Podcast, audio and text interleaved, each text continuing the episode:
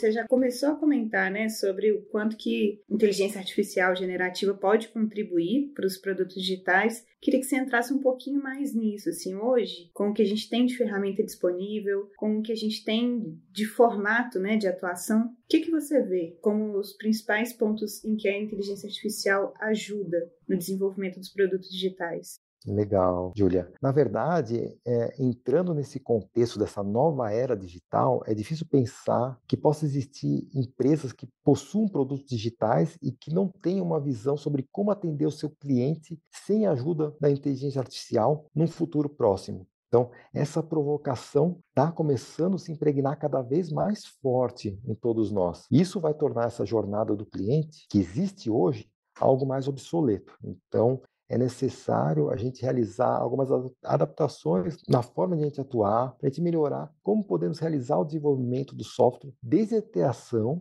a compreensão do público-alvo para essa solução, até como e quando vamos validar que o produto está pronto para ser disponibilizado para todos. Então, explorar a inteligência artificial generativa gera muitas oportunidades e melhorias na oferta de valor para o cliente. É uma forma de a gente entender a necessidade de acelerar pegando as coisas mais próximas do dia a dia, mas sem deixar de pensar em situações que possam ser um diferencial para o nosso negócio. Claro, sempre avaliando os riscos e os dados sensíveis, que são as grandes preocupações nas principais empresas do mercado. Então, pensar que com a ajuda da inteligência artificial nós podemos ter mudanças em todos os segmentos de serviços e, obviamente, o processo para desenvolver um novo produto também passa por uma transformação, uma forma de a gente desenvolver novas funcionalidades, validando segurança, testes integrados, regressivos, mas até também no engajamento da coleta de dados com a usabilidade, as percepções do cliente sobre a solução do produto que a gente está disponibilizando e o que ele proporciona para o cliente. Então, vendo e obtendo esses insights para melhoria contínua no nosso produto e a experiência que ele proporciona,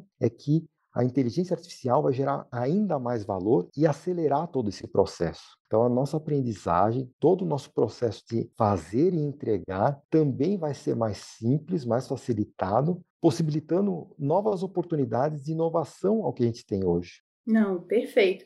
E aí agora eu vou puxar a sardinha um pouquinho pro lado do design, que eu não dou conta.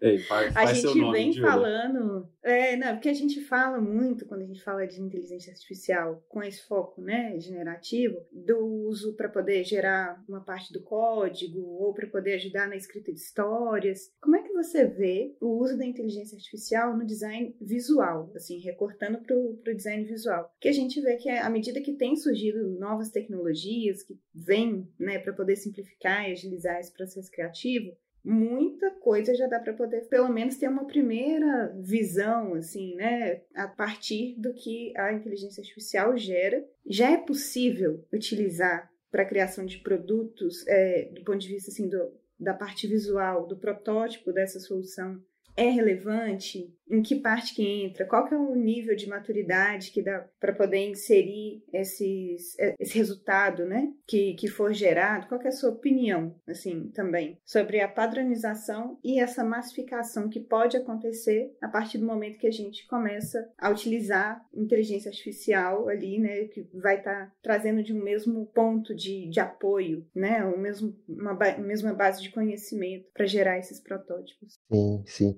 É, a GNI ele pode ser usado para prototipar, personalizar os produtos digitais, acelera o nosso processo de criação a partir de informações pré-estabelecidas sobre a experiência do usuário, os seus feedbacks, e aí sim a gente consegue adaptar o produto que nós temos e como conduzir o cliente para gerar dados mais consistentes e a gente conseguir prosseguir com essas fases de processo de aprimoramento da solução. Então, por exemplo, é, a gente pode fazer muito mais do que apenas criar um, um, protótipo, um login de identificação. Quando a gente vai avaliar essas possibilidades, entender o comportamento esperado as preferências individuais de cada usuário, a gente pode avaliar oportunidades de inovar, podendo chegar a reconhecer o cliente pela face, pela voz, ou até prosseguir com um atendimento mais simples, mais inclusivo e objetivo, com o reconhecimento da pessoa, por exemplo, pela íris, que é um processo que está sendo inovado com a inteligência artificial. Então, um ponto importante que a gente precisa ter em mente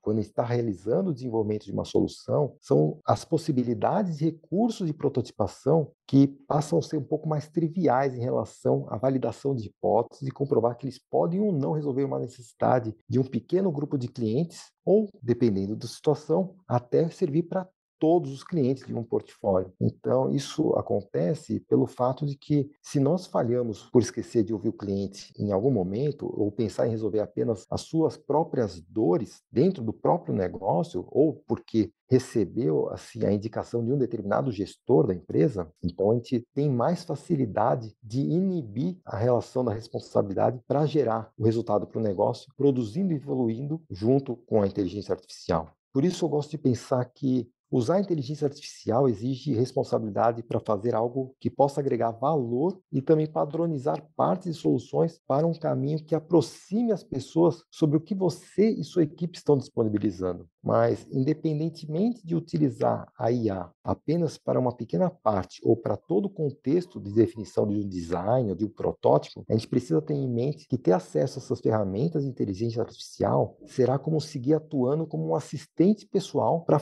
profissionais cada vez mais qualificados. O que eu quero dizer com isso é que obter o design ou protótipo precisa passar por avaliações de próximos passos para continuar o aprimoramento dessa solução, principalmente como que vai ser a manutenção disso no futuro, inclusive para situações mais críticas. Então, incidentes em produção que precisam de uma ação rápida, manter o nosso cliente utilizando o nosso produto e não do concorrente é um ponto de foco de avaliar em que momento que eu vou estar automatizando um processo com a inteligência artificial ou tirando insights para utilizar a melhor solução proposta, sugerida por esse assistente inteligente. Então, quem acredita que pode confiar plenamente na solução fornecida pela inteligência artificial vai acabar ficando para trás. Da mesma forma que a gente não pode apenas pensar em desenvolver os produtos sem ela.